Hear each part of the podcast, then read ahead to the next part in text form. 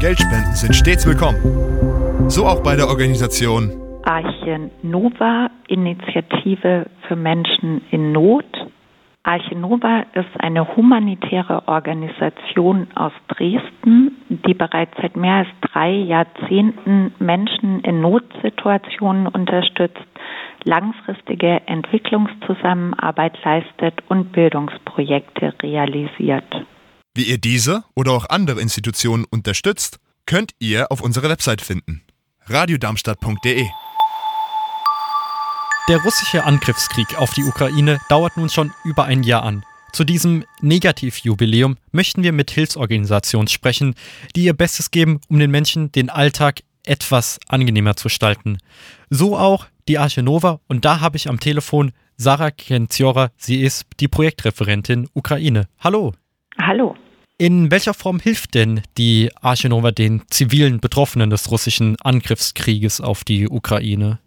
Wir sind in der Ukraine in einem Kontext, wo sehr, sehr viele Menschen auf humanitäre Hilfe angewiesen sind. Ähm, die UN geht davon aus, dass über 17,5 Millionen Menschen auf, auf Hilfe angewiesen sind. Wenn man sich betrachtet, die 40 Millionen Ukrainer ungefähr, dann sind das ungefähr 40 Prozent der Bevölkerung, die auf externe Hilfe angewiesen sind.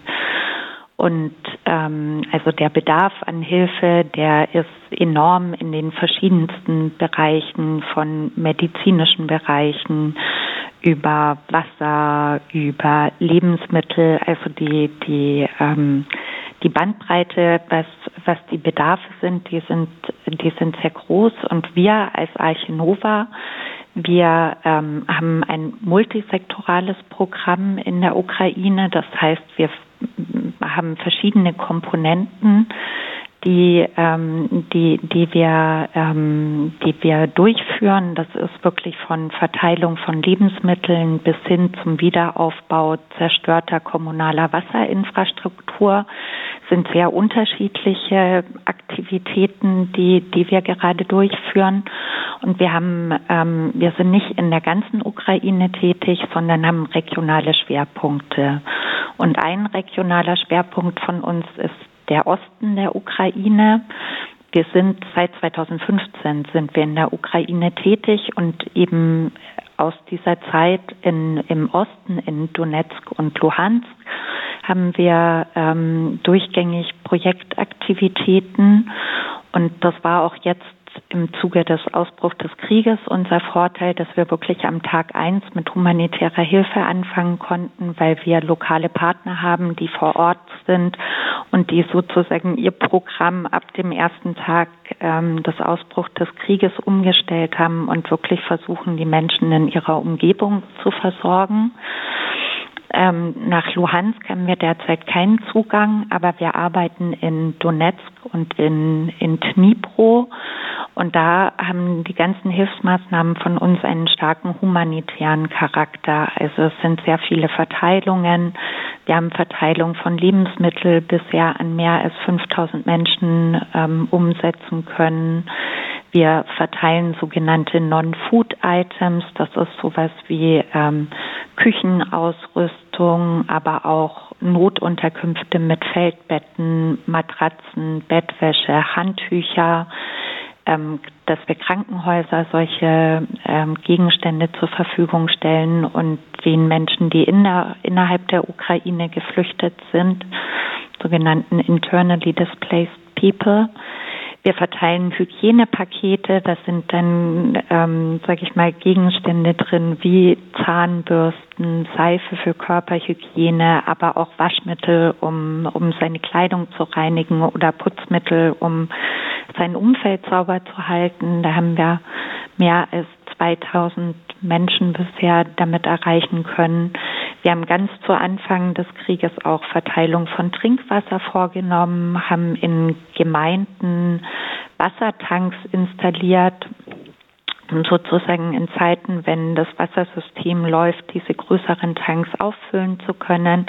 Und falls mal äh, Wassersysteme unterbrochen sind, dass die Leute einen Wasserspeicher haben, wo sie trotzdem auch zu Zeiten des ähm, wo das System nicht funktioniert, eben auf Wasser zugreifen können. Wir haben in acht Kommunen ähm, kommunale Wasserfilter installiert, wo die Leute ähm, nicht sauberes Trinkwasser, was gefiltert wird und ähm, die Leute dann Trinkwasserqualität zur Verfügung haben. Jetzt gerade, wo man sieht, dass ganz oft ähm, das Stromnetzwerk angegriffen ist und ausfällt und damit auch dann das Wassernetzwerk, weil keine Pumpen mehr funktionieren, ist das sozusagen so diese Dezentralisierung von kleinen Maßnahmen wichtig, um die Versorgung eben auch in entlegenen Gebieten zu, zu gewährleisten. Und jetzt gerade im Osten haben wir in Bezug auf den Winter ähm, nochmal ähm, allem zwei Aktivitäten äh, gehabt. Das eine ist Verteilung von Brennstoff. Wir haben mehr als 450 Tonnen Brennstoff an Haushalte verteilt und bauen in 250 Privatwohnungen kleine Heizöfen ein, wo die Leute auch drauf kochen können. Das sozusagen die, das sind die Maßnahmen, die wir im Osten des Landes äh, durchführen. Im Osten des Landes arbeiten wir ausschließlich mit lokalen Partnern zusammen, die schon vor Ausbruch des Krieges in der Region verankert waren und insofern gut vernetzt sind mit den lokalen Behörden, aber auch ähm, leichter Zugang, als wir das jetzt hätten, in wirklich die entlegenen Gebiete, Gebiete haben. Und der zweite Schwerpunkt Region, die wir haben, das ist der Norden. Da sind wir in den Bezirken Kiew, Tschernihiv und Sumska gerade vertreten. Und da gehen die Hilfsmaßnahmen schon auch in Richtung Wiederaufbau. Also das waren die Gebiete, wo Russland sich relativ früh wieder zurückgezogen hat im Frühjahr letzten Jahres. Und da geht es ähm, vor allem ein Schwerpunkt ist die Reparatur, Rehabilitation von Privathäusern, die im Zuge des Angriffskriegs zerstört wurden. Und da werden wir in den nächsten Jahren 150 Privathäuser reparieren. Auch hier haben wir Verteilungen drin von Non-Food-Items, also jetzt auch gerade im Bereich Küchengeräte, die verloren gegangen sind, wie Kühlschränke, die wir an, an die Wohnungen, an, an die Privathaushalte verteilen. Jetzt vom Winter haben wir auch noch in 100 Haushalten Heizungen repariert, auch Brennstoff verteilt, sodass die Menschen, dass ihnen möglich war, ihre, ihre Räume zu, zu heizen. Und wir bauen zehn soziale Einrichtungen wie Krankenhäuser, Kindergärten, Schulen, ähm, versuchen wir wieder, wieder aufzubauen, die zerstört wurden. Das hat jetzt gerade in dem, in der, in dem ersten Winter insofern eine große übergeordnete Rolle gespielt, als dass diese sozialen Einrichtungen auch oft als so Aufwärmstuben verwendet wurden, wo die Leute aus der Umgebung hinkommen können, wo sozusagen warm ist, wo man sich eine warme Mahlzeit machen kann, wo es Strom gibt, ähm, um, um sein Handy aufzuladen, sowas wurde, gab es gerade so ein staatliches Programm, dass diese Einrichtungen als, als Wärmestuben genutzt wurden. Und wir haben jetzt bisher drei ähm, Kindergärten, Schrägstrich Schulen ähm, wieder rehabilitieren können. Da zählt aber auch zum, ähm, es zählt auch ähm, für uns als eine Aktivität eben die Wasserversorgung, die Wasserinfrastruktur in, in Gemeinden eine Rolle, wo wir zerstörte Wasserlabore wieder aufbauen. In einer Notunterkunft haben wir die sanitären Anlagen gebaut. Es ist vorgesehen, dass ähm, zerstörte Infrastruktur wieder aufgebaut wird.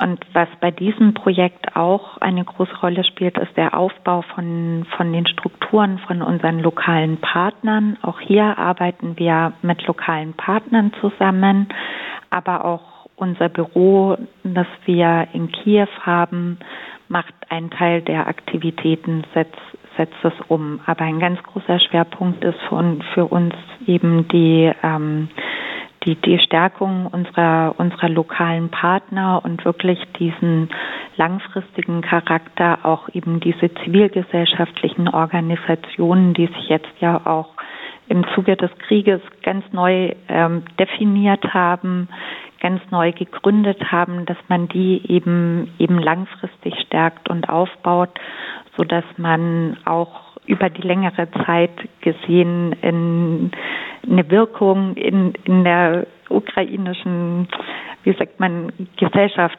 ähm, durch das Projekt ähm, erreichen kann. In Ihrer Antwort haben Sie gesagt, dass Sie bereits seit 2015 in der Ostukraine aktiv sind.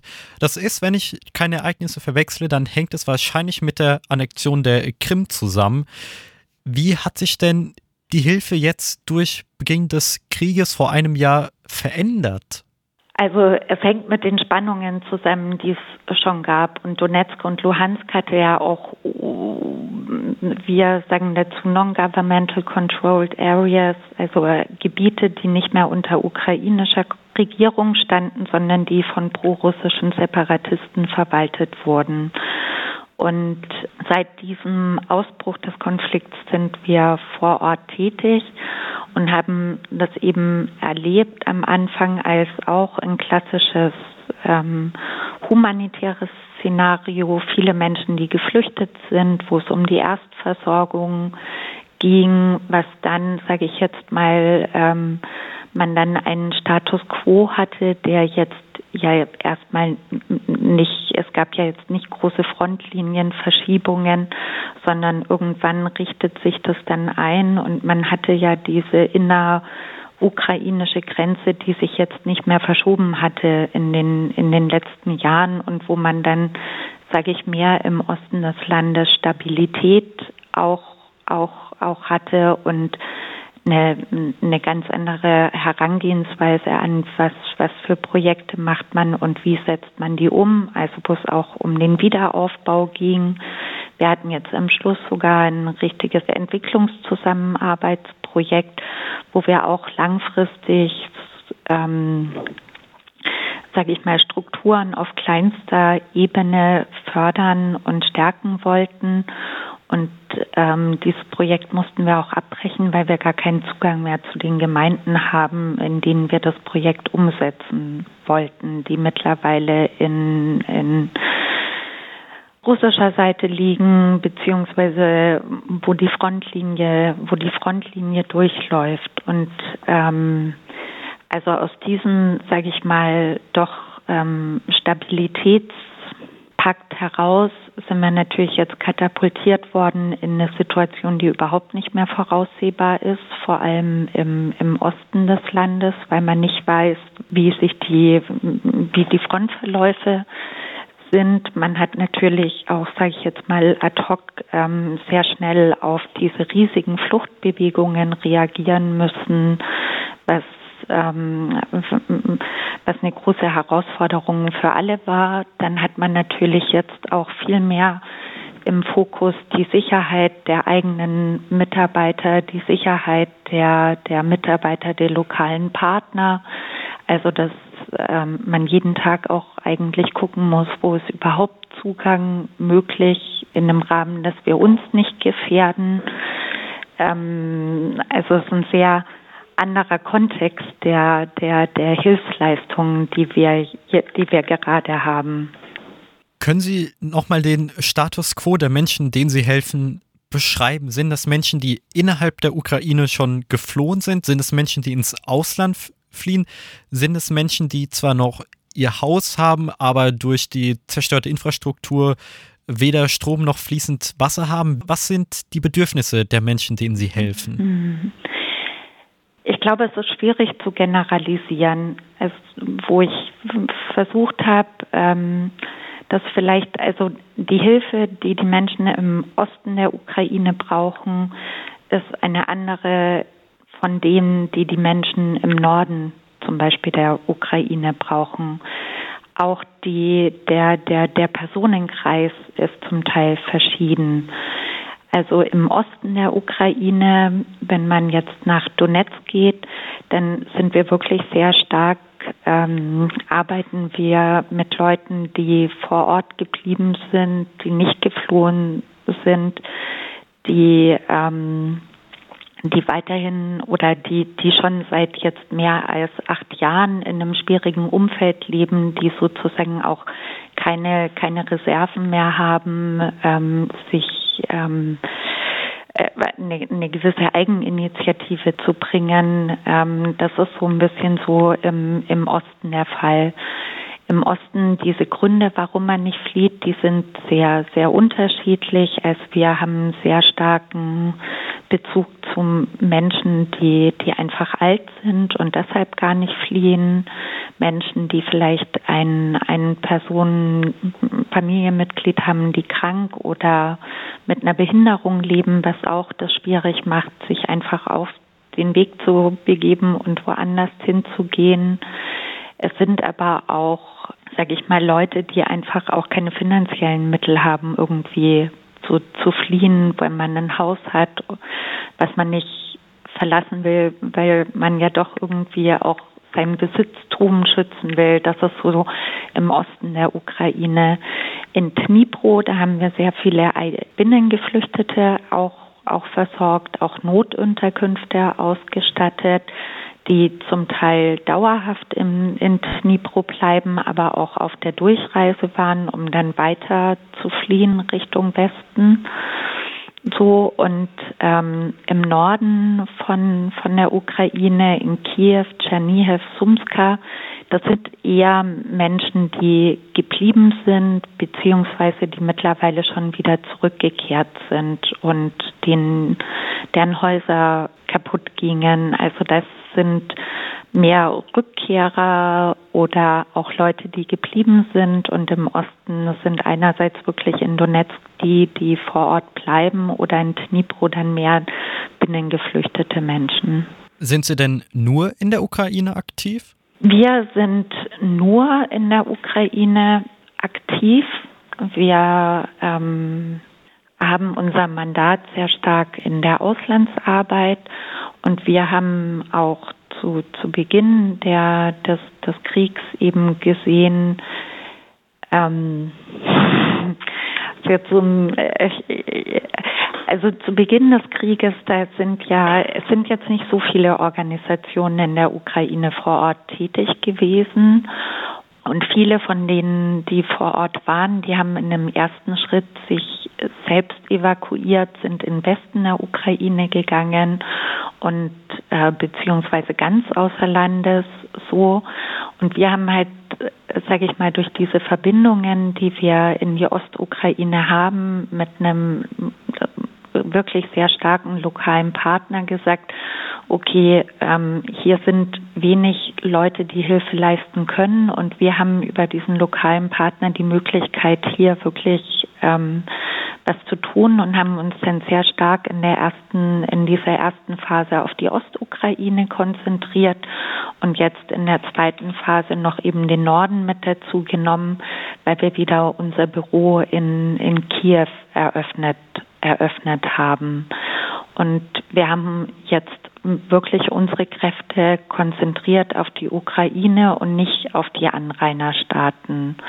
Und wir hatten hier in, in Deutschland ein, ein kleines Projekt, wo wir geflüchtete ukrainische Jugendliche in Workcamps, die wir für Jugendliche hier in Sachsen veranstaltet haben, eingebunden haben. Aber diese Arbeit hier in Deutschland ist sozusagen nicht unser Schwerpunktmandat, sondern unser Schwerpunkt ist ähm, die Arbeit im Ausland.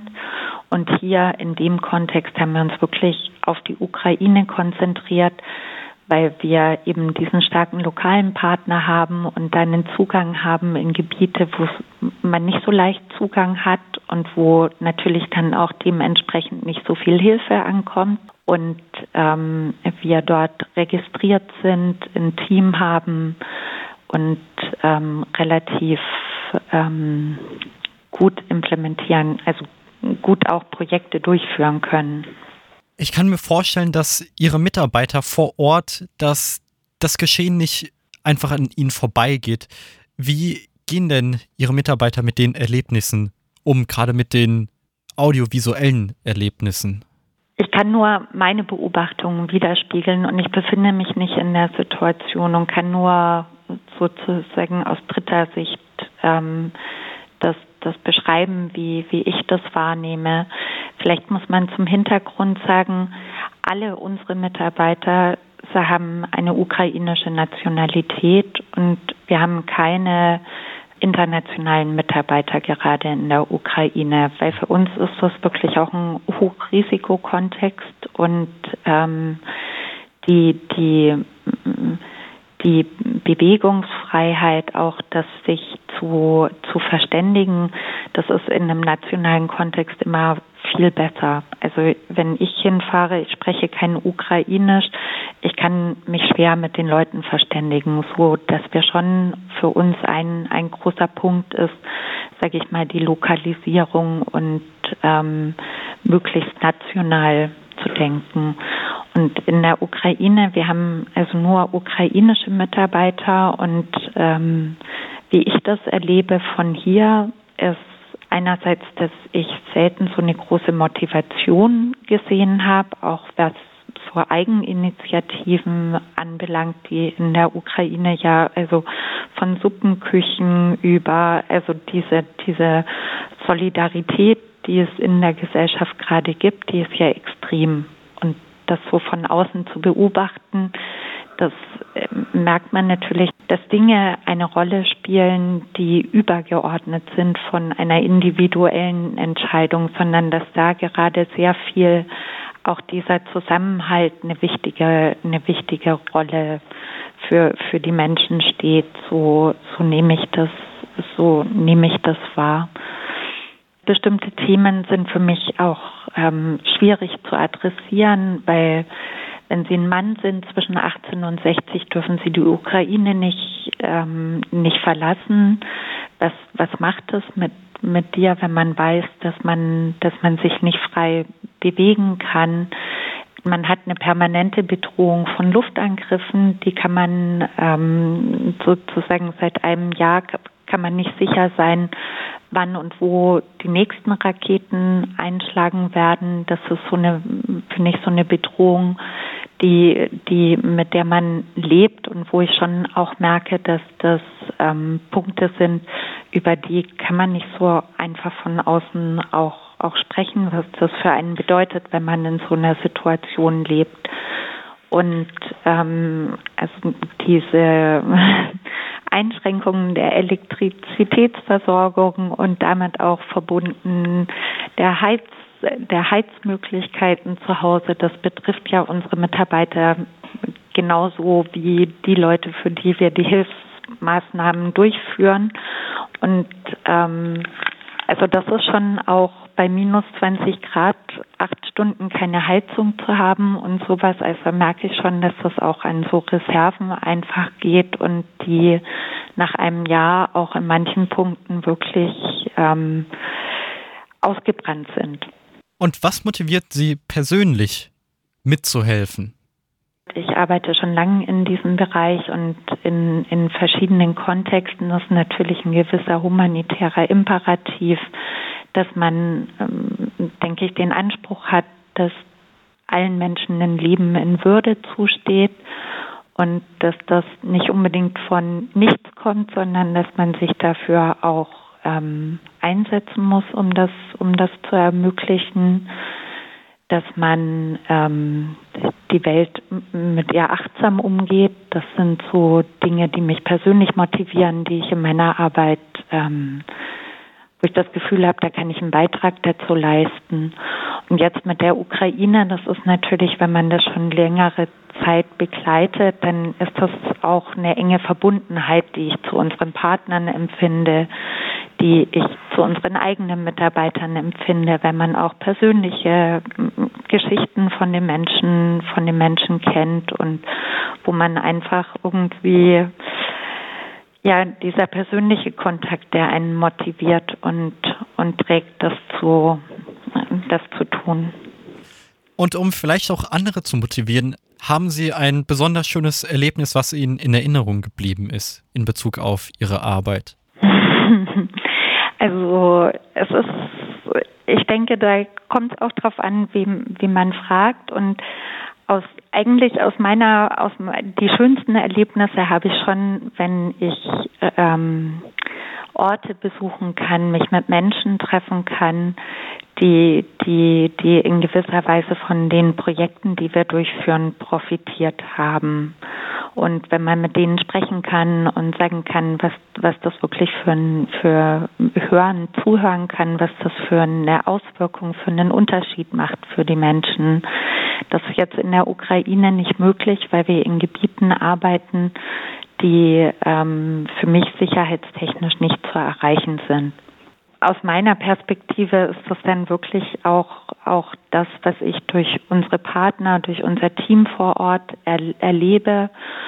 Zum Beispiel jetzt in der Ukraine ist es einem Mitarbeiter von uns gelungen, seine Tochter, die auf der prorussischen Seite gelebt hat, ähm, über, über verschiedene Länder zu sich zu holen, wo ich weiß, dass solche, solche Transfers nicht einfach sind und wo ich mich wirklich gefreut habe, als das geklappt hat und dass die jetzt wieder zusammenleben können. Das ist zum Beispiel was, was ich, ähm, was ich sehr schön finde.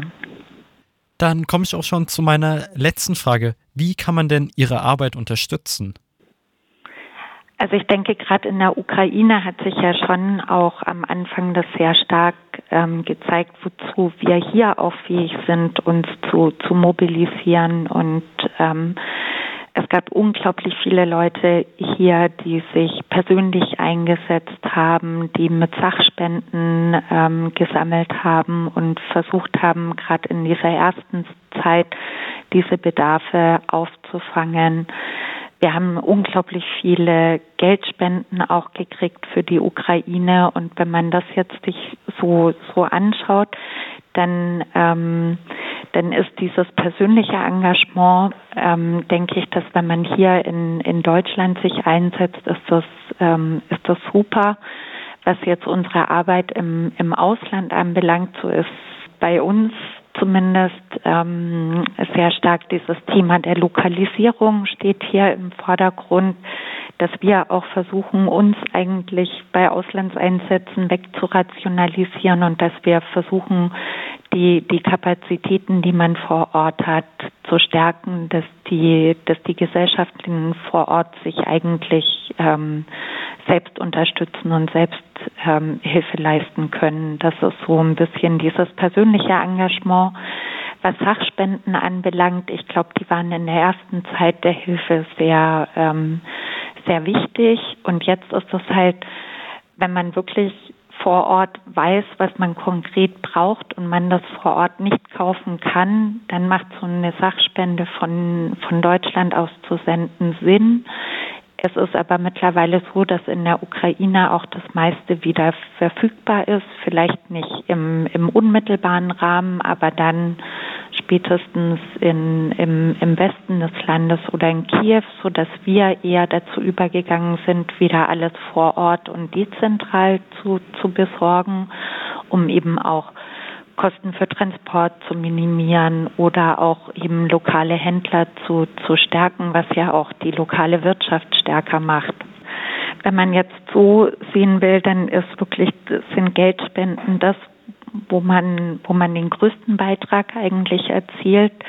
Wir haben natürlich auch hier Kosten der Verwaltung. Wir versuchen die aber minimal zu halten und ähm, möglichst viel Geld weiterzugeben. Und was für mich eben auch sehr wichtig ist, wir haben natürlich auch eine institutionelle Förderung für die Ukraine und da gibt es verschiedene Förderinstrumente. Jetzt hier in Deutschland ist das das Auswärtige Amt oder das BMZ das Bundesministerium für Zusammenarbeit und Entwicklung.